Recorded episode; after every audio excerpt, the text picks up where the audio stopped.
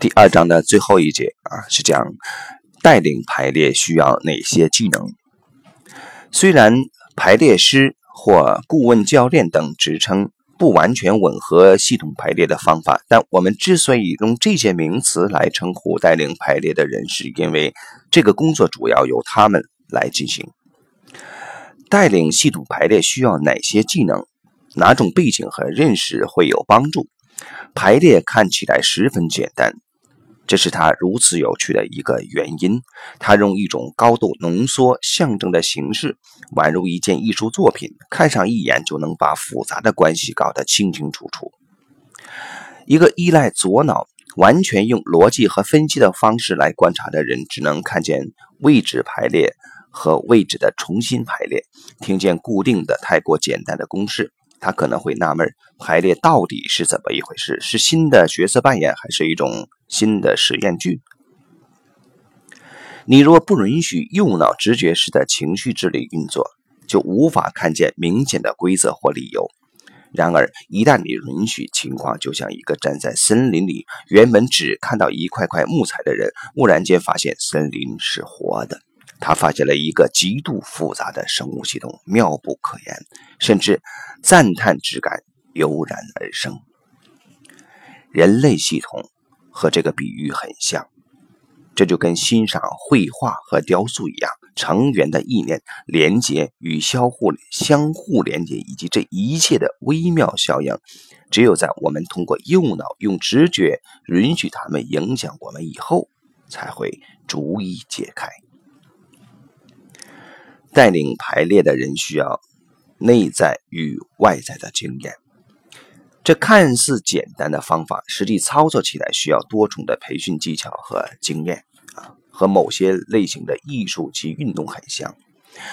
当你欣赏一位艺术大师，刚开始或许会雀跃地认为我也能做到。然而一亲身尝试，你很快就会明白自己想错了。曾经有人问过米开朗基罗。啊，他是如何把一块没有形状的石头变成如此美妙的雕像的？他回答：很简单，只要把不属于这座雕像的石头敲掉就行了。听起来简单的不得了啊？虽然系统排列也需要精通一些方法，但重点不是在学一门技艺，而是要培养维持某种内在态度的能力。有一则古老的中国故事可以说明完美的技术和内在境界的不同。全国最厉害的无敌弓箭手，听说有位年迈的射箭大师隐居于高山上，他想看看自己是否能赢过他，于是启程去找这位隐士。老人和颜悦色地欢迎他，年轻人迫不及待地展现出自己的技术。他把茶碟大小的红心挂在五十公尺外的树上，又放了一杯装满水的杯子在他往前伸的手臂上。接着，他连射三箭，全都正中红心，一滴水也没有洒出来。老人微笑道：“，你射得很好，手很稳，可是能一直稳吗？”他把年轻人带到深达数百米的。峭壁悬崖边，背向深谷，站到崖上最边缘的地方。老人一派坦然自若，轻松自在，只有前半只脚掌站在踏实的地面上，仿佛凭空悬在崖边。他想给成为他对手的年轻人一个考验：啊，过来，拿起你的弓，站在我旁边，再表演一次你的招式。年轻人吓得缩在老人前面的地上，仿佛瘫痪了一样。他浑身发抖，吓出了一身汗。他明白了，技术好不保证手一定会稳。如果技术好还不够，那要怎么样才够？虽然做排列不像站在悬崖上这么极端，但一个带领排列的人和这位老人一样，都需要进入泰然自若、静心凝气的状态。以及一直很稳的手，关键的系统动力是以隐形的方式在运作的。